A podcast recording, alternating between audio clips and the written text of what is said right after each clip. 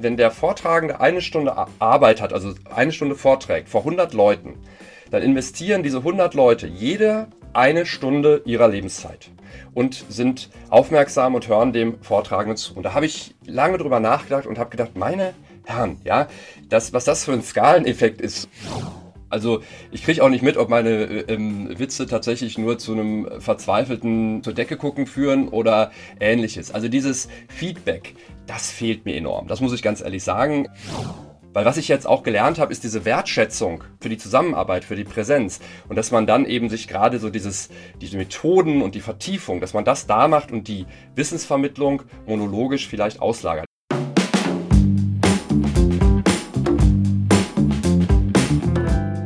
Exzellent präsentieren. Präsentiere alles außergewöhnlich. Hey Anna. Hallo Petzel. Du, heute haben wir wieder einen Gast und zwar Professor Dr. Jan Eickelberg ist bei uns. Er ist Professor an der Hochschule für Wirtschaft und Recht in Berlin und er ist bei uns, weil er, so empfinden wir das, die Exzellenz in die Hochschullehre bringt. Hallo Jan, herzlich willkommen. Hallo Anna, hallo Petzel. Herzlichen Dank für die nette Einleitung. Ich freue mich auf unser Gespräch. Und wir erst. Ich weiß, dass du seit zwei Jahren, so wie alle anderen Hochschullehrer auch, virtuelle Lehre machst. Und ähm, das gehört zu den Dingen, die ich mit am spannendsten finde in unserem Gespräch. Wie macht man das? Wie ist, ist es dir ergangen in diesen zwei Jahren? Ja, das war tatsächlich eine schwierige Reise. Also so wie alle anderen hat uns natürlich die Zwangsdigitalisierung also völlig aus dem, äh, aus dem Kalten erwischt. Ich bin aufgewachsen noch mit äh, drei Fragezeichen Audiokassetten und Edgar Wallace Filmen und habe mich auch tatsächlich äh, mehr Culpa mit der digitalen Lehre, obwohl es die ja immer schon theoretisch gab, faktisch nicht auseinandergesetzt. Also die tatsächliche normale Lehre in Anführungsstrichen Präsenzlehre, die fand ich immer schon spannend. Ähm, nur so als Beispiel, ich habe äh, ein Buch zur Didaktik für Juristen geschrieben, 200 irgendwas Seiten und gerade mal eine halbe Seite geht über E-Learning. Da kann man, glaube ich, ganz gut erkennen, wie wichtig ich das tatsächlich fand. Und plötzlich musste ich innerhalb von, glaube ich, einer Woche alles umstellen. Und das war natürlich eine Disruption im, im, im tatsächlichen Sinne. Und das hat ganz grauenhaft angefangen. Wir waren auch noch im Lockdown bei uns zu Hause. Also meine Frau hat äh, Videokonferenzen gehabt. Unser Großer war in der Beschulung, auch bei uns in der Wohnung. Und ich habe dann noch versucht, eine Vorlesung zu halten. Und der ganz Kleine war auch in der Zeitpunkt nicht in der Kita. Man kann sich vorstellen, wie oft da die Kinder auch durchs Bild gelaufen waren und äh, da hatte ich den Unterschied zwischen LAN und WLAN nicht verstanden. Also es war ein großer Prozess. Und das Tolle daran war tatsächlich, dass man so eine Art Koalition und Verbündete hatte mit den Studierenden, weil die waren natürlich A, extrem dankbar, dass wir uns bemüht haben und B auch für alles, was schiefgelaufen sind, das wurde uns natürlich nicht angerechnet, sondern dann sagte man, ja, dann machen wir es halt nochmal und ich habe, glaube ich, so ziemlich alles falsch gemacht am Anfang, was man falsch machen kann und jetzt ist das ähm, natürlich ein Prozess. Es wird hoffentlich äh, besser und besser. Jetzt nach ein paar äh, hundert Stunden online hat man natürlich mehr Erfahrung, aber da ist noch äh, fraglos Luft nach oben. Vielleicht so ein bisschen, ich hatte am Anfang auch wirklich Schwierigkeiten, offen gesagt, mit der Digitallehre. Ich hab, bin, bin Hochschullehrer aus Leidenschaft und eben weil ich die Präsenz liebe, den Austausch, das Diskutieren und diesen, diese gegenseitige Befruchtung und plötzlich äh, muss ich da am Rechner sitzen und faktisch in so einen schwarzen Bildschirm reinsprechen. Aber irgendwann habe ich irgendwo mal in der Fortbildung, sagte irgendjemand, also entweder wir beschweren uns jetzt die ganze Zeit, wie schlimm das ist und wie schrecklich, oder wir akzeptieren, dass es eventuell etwas länger dauern könnte. Wie lange es dauerte, das konnte man damals auch noch nicht ahnen. Ähm, und wir machen jetzt das Beste raus. Und das war so ein Kippmoment für mich, wo ich dann dachte, so, ah, das stimmt. Entweder jetzt, ich habe auch eine Verantwortung meinen Studierenden gegenüber und jetzt muss ich gucken, dass ich das möglichst gut, möglichst exzellent sozusagen ähm, die Lehre auch online gestalten, gestalte und habe mich dann reingefuchst in, in Studien und in Bücher und so weiter, was eigentlich gute, exzellente Lehre auch online bedeutet. Und das war so ein ganz wichtiger Moment. Vorher habe ich quasi das gemacht, was man machen musste. Und dann, dann kam der Moment, wo ich dachte, ne, es muss, äh, ich muss jetzt schauen, dass ich tatsächlich die Online-Lehre für die Studierenden so effizient gestalte, wie es irgendwie möglich ist. Da habe ich gerade eine Frage. Du hast gesagt, du hast vorher gemacht das, was du machen musstest. Also bezieht sich das auf die Präsenzlehre? Nein, die, die Online-Lehre. Die ersten, die, die ersten Gehversuche in der Online-Lehre, die waren halt so, dass man versuchte, dass es irgendwie zum äh, am Laufen hielt, aber möglichst wenig Experimente natürlich, so dass man einfach sich da rein empfand. Und dann ging es nach diesem, in Anführungsstrichen, so ein Referenzmoment sozusagen, ging es dann los, dass ich gedacht habe, jetzt versuchst du mal aus, was gibt es für Möglichkeiten, was gibt es für Möglichkeiten der Einbeziehung, weil das ist natürlich immer ein Riesenproblem. Das kennt ihr ja auch von allen Remote-Formaten. Wie kriege ich die ähm, Studierenden oder die Teilnehmer dazu zu partizipieren, mitzumachen? Und da gibt es ja verschiedene Möglichkeiten, wenn man sich da ähm, mit beschäftigt. Und das kam dann Schritt für Schritt natürlich, nachdem dieser Entschluss war, so jetzt gucke ich das, äh, jetzt schaue ich mal, dass ich das möglichst studierendenfreundlich und möglichst effizient hinbekomme, diese Lehre. Und sag mal, gibt es für dich sowas wie ein Fazit? Gibt es vielleicht sogar Vorteile, die es in der digitalen Lehre gibt, in der Vermittlung, digitalen Vermittlung von Wissen versus der voreinander sitzenden Vermittlung von Wissen? Also ich gehe mal äh, grundsätzlich davon aus, äh, der Kai ist, Kai ist aus der Kiste, die Zahnpastatube, die ist jetzt offen und wir kommen ohnehin nicht mehr in die komplett Präsenzlehre zurück. Ähm, ich glaube, dass wir diese vielen, vielen Lerneffekte und diese steile Lernkurve auch wirklich nutzen sollten, um das, wie du schon völlig zu Recht sagst, was gut ist an Online-Lehre, auch rüber zu retten in die Präsenzlehre, auf die ich mich schon sehr, sehr freue. Und da ist jetzt die entscheidende Grundfrage, vor der jetzt natürlich auch alle stehen, was sind diese Elemente, die rüber zu retten sind? Und da ist, glaube ich, ein ganz wichtiger Grundansatz, dass man sagt, es kommt auf die Didaktik an, ab jetzt und nicht mehr auf die Technik. Also nicht das, was technisch machbar ist, sondern das, was das Lernen bei den Studierenden ermöglicht und verbessert. Also was für Studien gibt's dazu? Und bei mir zum Beispiel ist es so, ich nehme auch Videos auf und Podcasts von meinen Studierenden, für Themenbereiche, die sich besonders dafür eignen, also die eher monologisch ähm, gestaltet sind, Fachwissen beinhalten. Und dann bespreche ich die in der derzeitigen synchronen ähm, äh, Digitallehre. Das kann man aber natürlich genauso auch mit der synchronen Lehre in der Präsenz machen, dass man quasi diesen Austausch, der eben in der Präsenzlehre besonders äh, wichtig ist, dass man den betont und, sage ich mal so, die Wissensvermittlung vielleicht auslagert in asynchrone Teile, also Videoaufnahmen, Podcasts oder ähnliches. Weil was ich jetzt auch gelernt habe, ist diese Wertschätzung für die Zusammenarbeit, für die Präsenz. Und dass man dann eben sich gerade so dieses, diese Methoden und die Vertiefung, dass man das da macht und die Wissensvermittlung monologisch vielleicht auslagert. Das wäre zum Beispiel, also das nennt, ist ja bekanntes Modell Blended Learning, Flipped Classroom. Das halte ich für tatsächlich etwas, was wir sehr gut mitnehmen können aus der Lehre in, ähm, in der Corona-Zeit. Wie stellst du sicher, dass diese Wissensvermittlung, die du zur Verfügung gestellt hast, ähm, in dem Maße konsumiert wird und verarbeitet wird, dass tatsächlich eine Vertiefung stattfindet und du nicht wieder bei Null anfängst, wenn du den Menschen begegnest? Das ist eine völlig berechtigte Frage. Darüber habe ich mir sehr viele Gedanken gemacht. Da bin ich auch noch selber ein Lernender natürlich. Also ich habe da eine feste, Abfolge, dass ich tatsächlich klar das Datum vorgebe. Dann mache ich eine Lernstandsabfrage zu Beginn dieser Session, wenn es also jetzt dann um die Vertiefung geht. Das kann man ja sehr gut über Gamification machen, also dass ich tatsächlich anonym einfach Fragen beantworten lasse mit entsprechenden Möglichkeiten, ähm, dass ich sofort also bis in die letzte Reihe quasi mitbekomme, ob ähm, das hängen geblieben ist oder nicht.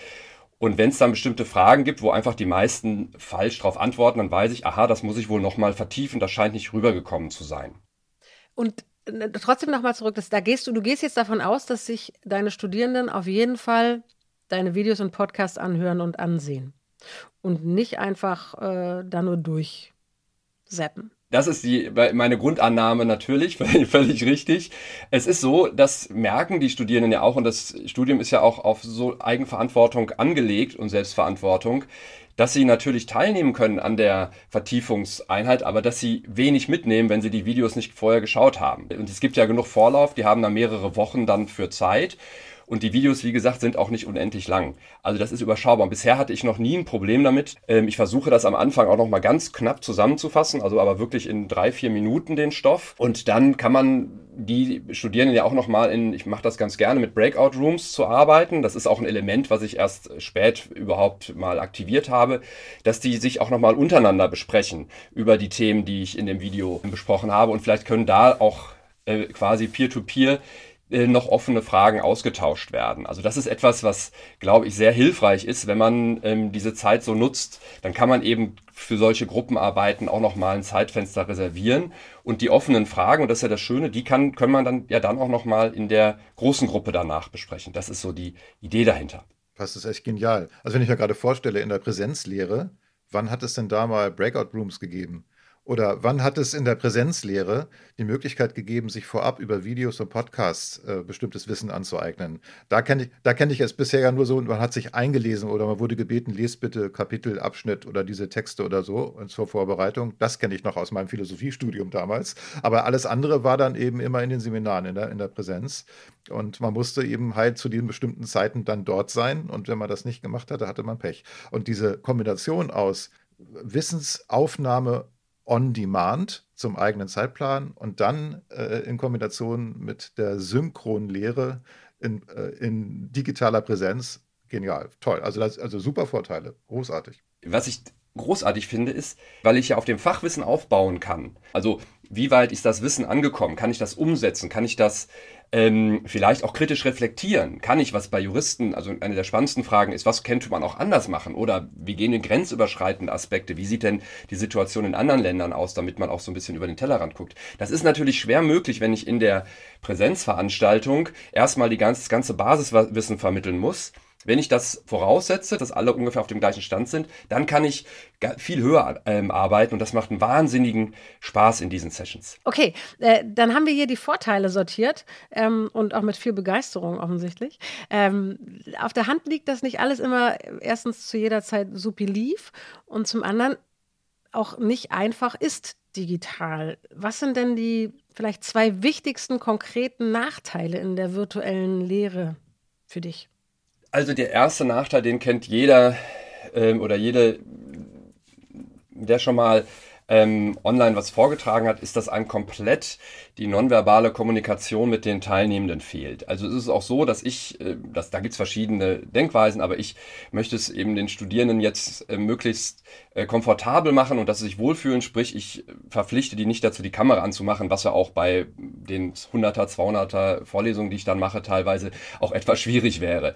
Das heißt also, ich kriege nicht mit, ob die letzte Reihe ähm, schon mit dem Kopf auf dem Tisch äh, ähm, liegt oder große Fragezeichen über dem Kopf haben, das ist echter Nachteil. Also ich kriege auch nicht mit, ob meine äh, ähm, Witze tatsächlich nur zu einem verzweifelten zur Decke gucken führen oder ähnliches. Also dieses Feedback, das fehlt mir enorm. Das muss ich ganz ehrlich sagen. Das kann man ein Stück weit abbilden, indem man Wiederholungsfragen macht, indem man Abstimmungen macht, indem man Gamification-Elemente macht.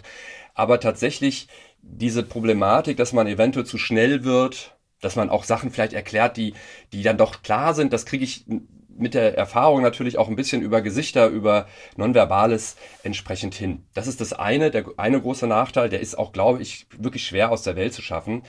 Der andere große Nachteil ist, dass echte Diskussionen also so, wo man dann wirklich äh, miteinander im positiven Sinne streitet, Argumente austauscht. Auch das ist natürlich rein technisch häufig schwierig. Wir haben zwar den großen Vorteil, das muss man ja auch sagen, zum Beispiel diese, äh, dass es Möglichkeit gibt, quasi so SMS, WhatsApp, also die, äh, die, die entsprechenden Kurznachrichten im Chat zu schreiben. Das gibt's ja wiederum in Präsenzlehre nicht. Das ist etwas, ein, ein tolles Format, aber für wirklich Diskussionen eignet sich das äh, häufig schwierig. Es gibt auch Studierenden, gerade im Anfang, die, die haben natürlich vielleicht auch etwas Vorbehalte, sich jetzt äh, in, zu Wort zu melden in einer, in einer Veranstaltung mit 100 Leuten, die sie nicht sehen. Also sie haben ja dann nur so Namen äh, äh, auf der entsprechend linken Seite. Das kann ich auch alles verstehen. Also diese Diskussionskultur, die finde ich, ist online ja nicht eins zu eins abzubilden.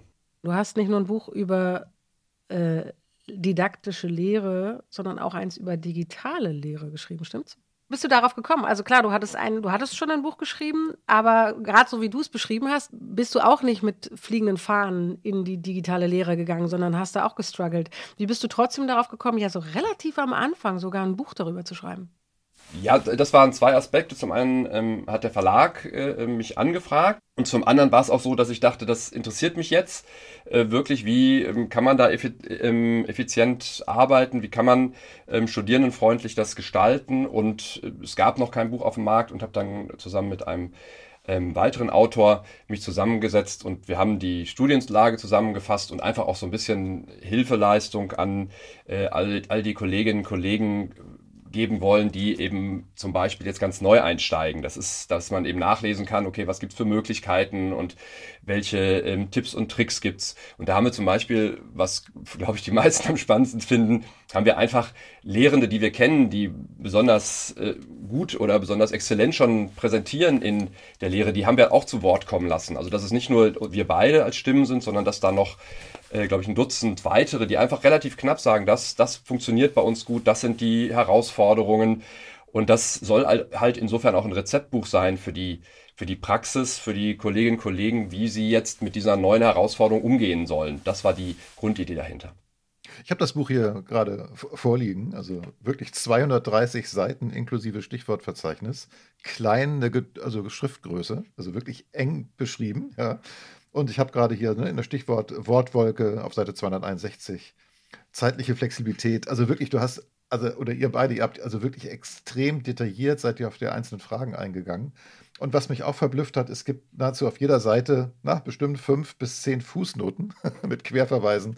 Also ein äh, also großartig akribisch aufbereitetes Buch zum Thema digitale Lehre. Also Wahnsinn. Ja, das ist eine Krankheit, die der Fuß, Fußnotenfetischismus, das stimmt. Ähm, ich versuche dann eben den, jeden Satz, dass es nicht eine Behauptung ist, die irgendwie von mir kommt, sondern dass es tatsächlich durch äh, möglichst Studien, und da gibt's ja immer mehr, und das wird jetzt auch noch sicherlich eine ganz, ganz spannende Zeit. Da freue ich mich auch schon drauf auf die Diskussionen. Eben genau, was du Anna schon gefragt hattest, was bleibt da davon eigentlich, was wollen wir übernehmen? Und da finde ich es immer wichtig, dass man das evidenzbasiert macht, dass man äh, auswertet, auch die Evaluationen der Studierenden, wie ich extrem wichtig finde. Äh, wie haben die das denn eigentlich äh, verstanden? Wie haben, wie haben die das aufgefasst? Das etwas, was ich, äh, was jetzt noch kommt, da gibt's schon was zu, aber das ist natürlich ein, ein Prozess, der ähm, noch hoffentlich lange brauchen wird, bis wir dann sagen können, okay, das sind Elemente, die wir dauerhaft etablieren sollten. Hm. Du, du hast erzählt, du machst Videos, du machst Podcasts für deine Studierenden, dass sie sich im Vorfeld äh, der synchronen Lehre also vorbereiten können oder Wissen aneignen können. Und im Vorgespräch hast du uns verraten, dass du auch manchmal deine Kinder in diesen Videos zu Wort kommen lässt. Warum machst du das? Was haben die da für eine Funktion? Die, die, die sollten beschäftigt werden. ah. ja, auch. Also der Sohnemann hatte irgendwie selber einen Computerkurs mit seinen acht Jahren gemacht und äh, irgendeine Technik, die ich selber nicht ganz verstand, mit einzelnen Bildern, die man dann zu einem Film zusammenstellen wollte. Und habe ich gedacht, Mensch, kannst du nicht den und den Sachverhalt vielleicht mal so darstellen? Und dann hat er das gemacht. Und dann habe ich gedacht, das ist ja prima. Dann habe ich auch noch andere Freunde von mir oder so, die haben mir dann Videos geschickt von Personen in den Fällen, die irgendwelche äh, Sprechtexte haben und so. Das war so ein bisschen Spaß auch an der, an der Spielerei und damit der Hintergrund natürlich auch, damit den Studierenden das nicht so langweilig vorkommt. Ich habe mir einfach mal überlegt, gerade so am Anfang des Studiums ist es ja häufig unsicher, was man damit nachher macht. Und was, was nützt mir das eigentlich alles? Also dieses Motivationsproblem. Und da habe ich dann einfach Praktiker und Praktikerinnen angeschrieben, ob die nicht mit mir über Zoom ähm, äh, Interviews machen und Fragen beantworten, so was ist denn eigentlich, was macht man denn eigentlich in der Praxis mit dem Wissen, das man an der Hochschule beigebracht kriegt? Und was gibt's für Tipps und Tricks? Und was auch gibt's für Tipps und Tricks fürs Studium? Und das ist etwas, das macht total Spaß, lerne ich auch selber sehr viel äh, drüber. Und das ist etwas, das kann ich jetzt ja auch in der Präsenzlehre einfach als freiwilliges Zusatzmaterial anbieten, ähm, damit die schon im ersten Semester wissen, das lernen wir jetzt hier nicht aus Jux und Dollerei, sondern das sind alles Fragestellungen, die sich in der Praxis tatsächlich stellen. Mhm.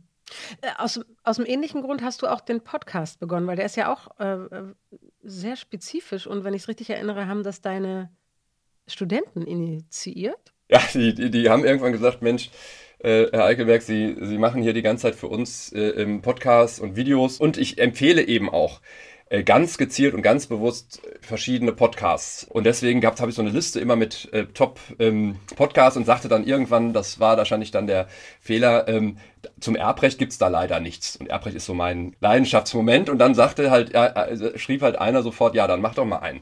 Oh. Und das hatte mich dann irgendwie angefixt und dann haben die mich glücklicherweise auch immer wieder dran erinnert, weil, was Petzel schon gerade sagte, ich habe natürlich erstmal 500 Bücher genommen, wie mache ich einen Podcast ähm, und äh, Podcast über Podcast gehört und so weiter und wäre wahrscheinlich nie mal ins Kommen, ins äh, tatsächliche Tun gekommen, wenn nicht die, meine Studis jede Stunde wieder, Herr Eichelberg, wo ist denn Ihr Podcast, gesagt hätten.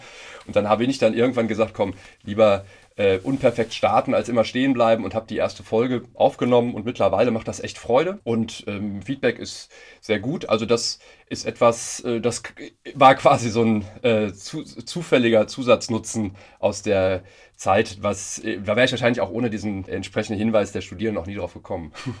Du machst den Podcast ja ganz besonders. Du bindest das Ganze immer in eine Story ein oder du lieferst immer einen besonderen Kontext. Also du hast mir als Stichwort genannt äh, die Friends, die Serie oder die Buddenbrooks. Warum machst du das? Ich bin tatsächlich, das habt ihr ja auch in eurem Podcast häufiger schon thematisiert, großer Fan ähm, des Storytelling.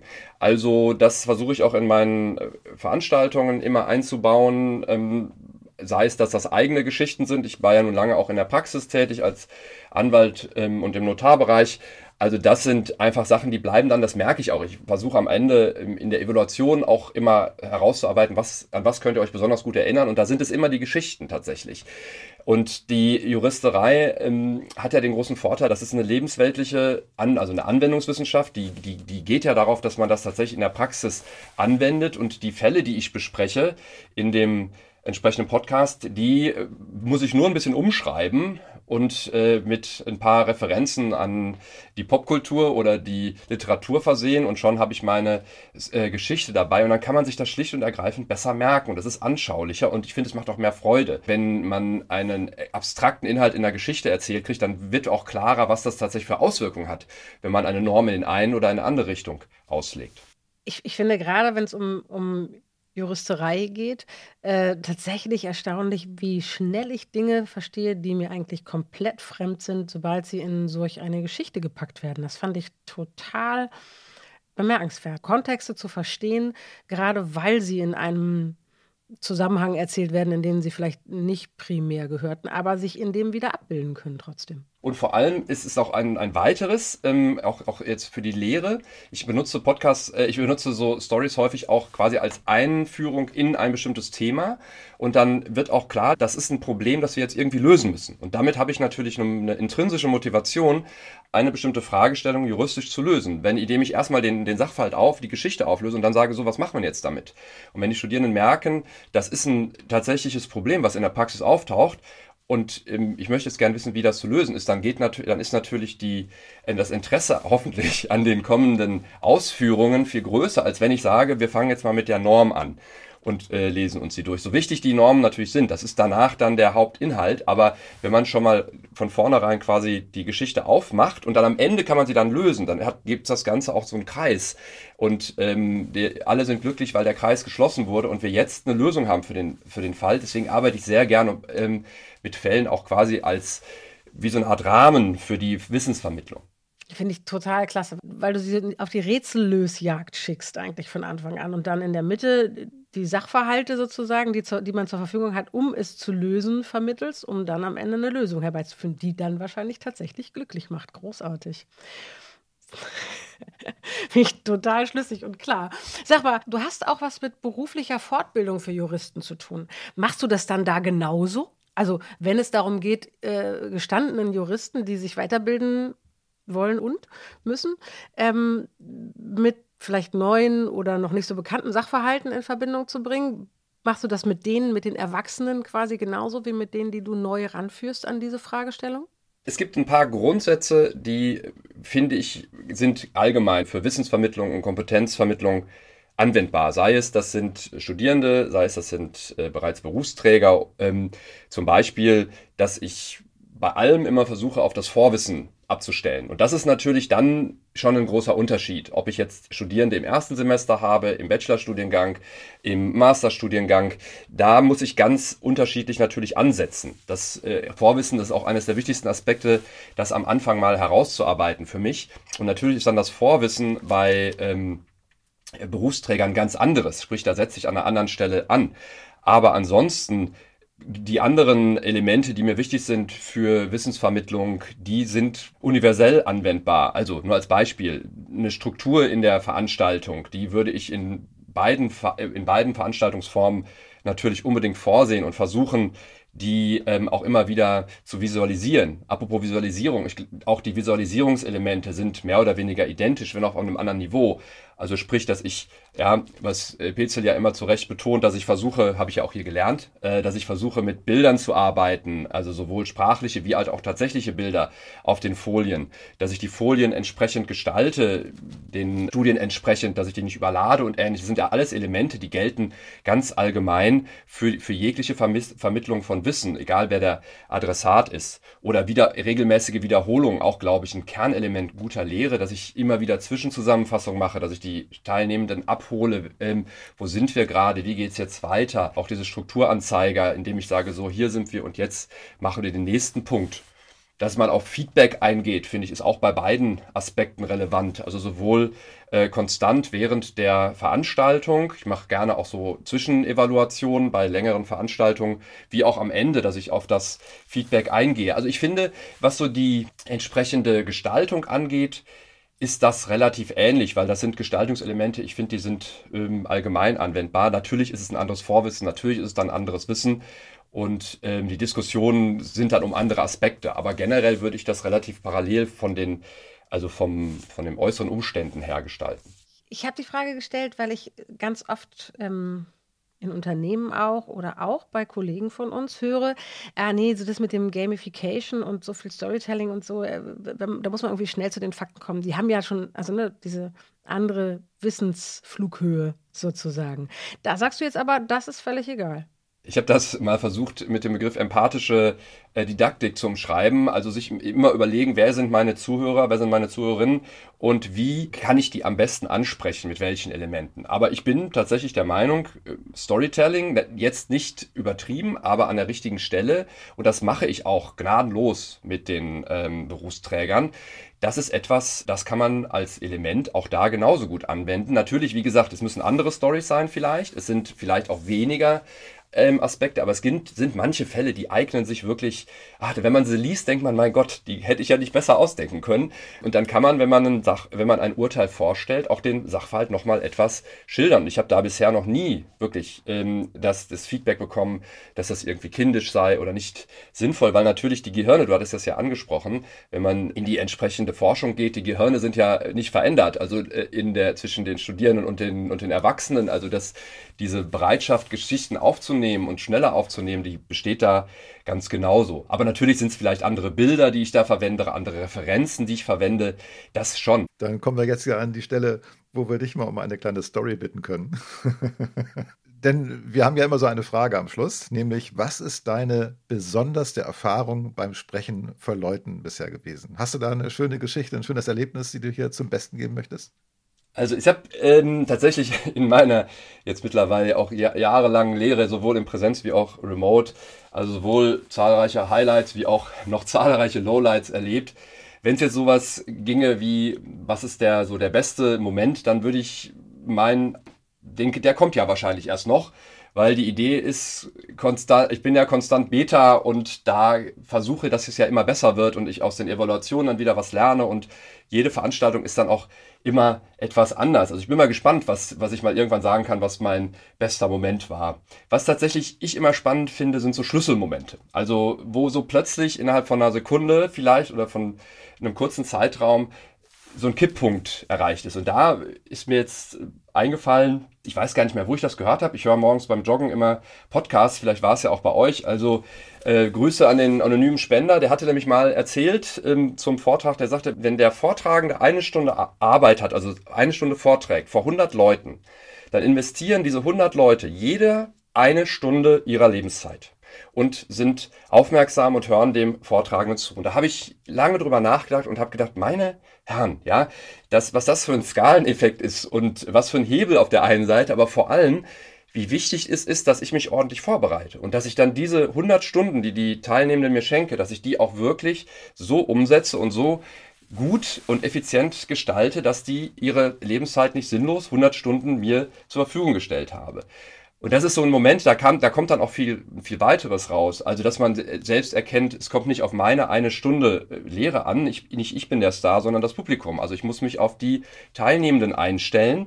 Und das ist häufig, wenn ich nochmal überlege, sollte ich mir die die Folien wirklich nochmal angucken, dann denke ich, komm, denk dran, da sitzen 100 Leute, die, die investieren eine Stunde Arbeit, schau sie dir nochmal an. Die ähm, sollen dann wirklich eine gute Veranstaltung mitbekommen. Also das war so ein Schlüsselmoment, das war, weiß ich noch, beim Joggen habe ich dieses Zitat gehört und habe gedacht, Mensch, das ist, da ist tatsächlich was dran. So habe ich das noch nie gesehen. Ich habe das immer so egozentriert, ich muss jetzt eine Stunde vortragen, sondern aber es geht ja darum, da sitzen Leute und das sind bei mir immer äh, häufig sehr, sehr viele und die investieren ihre Zeit. Und meine Verantwortung ist es, ähm, diese Zeit möglichst gut zu verbringen mit ihnen.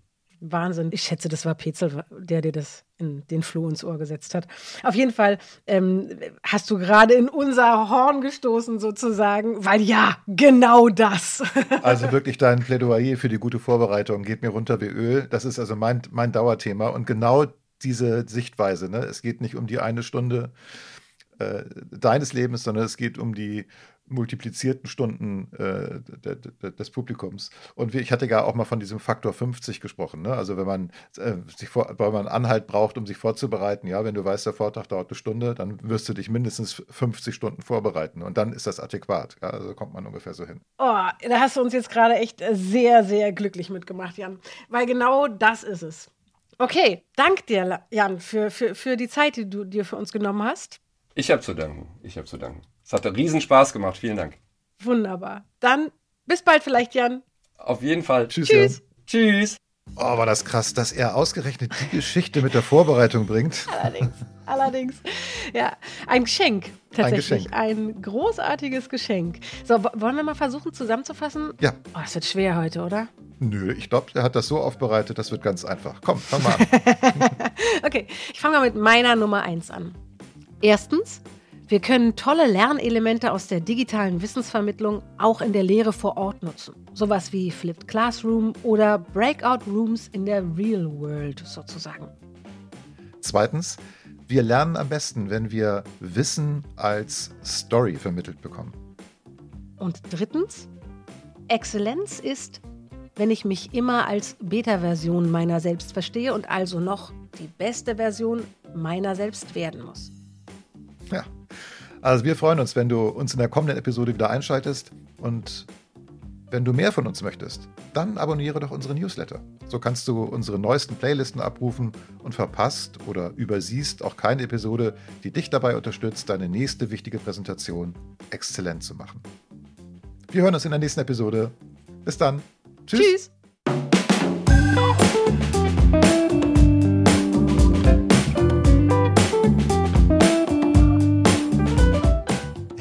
Ja immer noch da. Das ist ja schön. Vermutlich willst auch du einen Unterschied machen mit deinen Präsentationen und Vorträgen. Denn für gewöhnlich können unsere Hörerinnen und Hörer ja kommunizieren, präsentieren. Und PowerPoint könnt ihr auch. Wenn du lieber außergewöhnlich sein möchtest, dann haben wir da was für dich. Schau doch mal auf unserer Webseite vorbei. Dort findest du Angebote, mit denen deine Präsentationen nicht mehr nur gut, sondern exzellent werden. Du kannst uns da kaufen. Bis gleich.